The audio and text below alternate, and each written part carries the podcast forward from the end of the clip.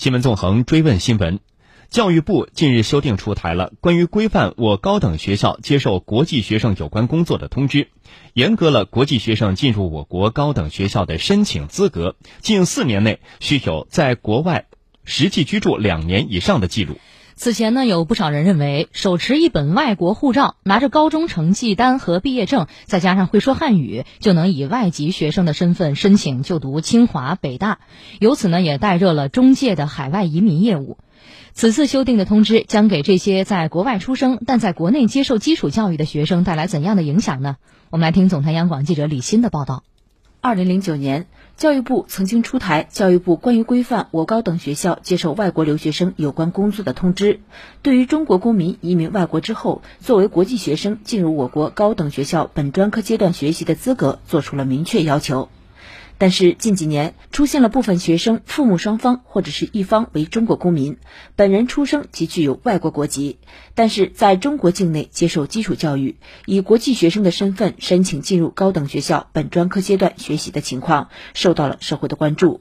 教育部国际司负责人介绍，为了适应来华留学的新形势，解决管理过程当中出现的新问题。对于教育部关于规范我国高等学校接受外国留学生有关工作的通知进行了修订，进一步严格了国际学生进入我国高等学校本专科阶段学习的申请资格。通知当中明确，除了符合学校的其他报名资格之外，申请者还必须满足最近四年之内有在国外实际居住两年以上的记录。中国国际教育交流协会常务理事陈志文介绍，特别强调两条，一个是最近四年和。最近四年内有两年实际在外国居住，首先是四年，目的就是防范，比如说跟父母在外国读书或者在外国出生的，就天生了有外国籍，但事实上他在国内长大，但他不参加我们高考，走的是外籍人员的招生渠道，把这条路给堵死。第二个是。最近两年必须在外国实际居留，其中很明确讲，每年至少有九个月。目的是说，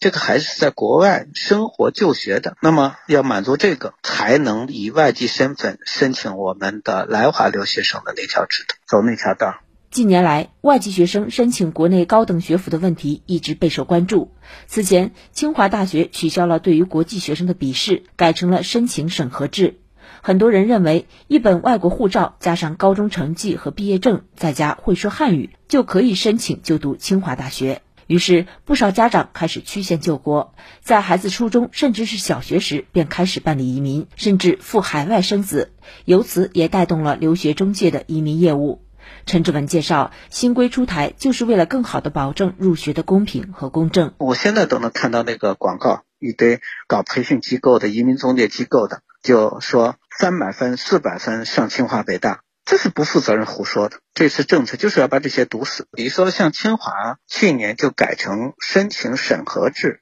不再是简单看一个分数。打个比方，看一下 HSK 考试，你仔细想，如果简单，我们就看这个分数，拿个中文、呃汉语考一下，你谁会胜出呢？谁容易胜出呢？这也违背了我们招收来华留学生的一个目的，杜绝。一部分华裔利用这个空子，对我们的公平公正造成影响。对于目前已经在国内高中就读的部分父母双方或者是一方为中国公民的外国籍学生，如果不符合通知规定的外国实际居住的时间年限，是不是就不能够进入我国的高等学校进行学习？对此，教育部国际司负责人表示，对于在中国定居并且持有公安机关签发的中华人民共和国外国人永久居留身份证的外国侨民，符合高考报名条件的，可以在有关省份申请参加高考。陈志文认为，修订的通知并未对这部分外籍学生的升学通道产生影响，只是堵死了此前的政策漏洞，令高考制度更加完善。实际零九年还有后边连续出过很多政策。这些政策里边呢，有些可能不够严，或者有些表述有点模糊。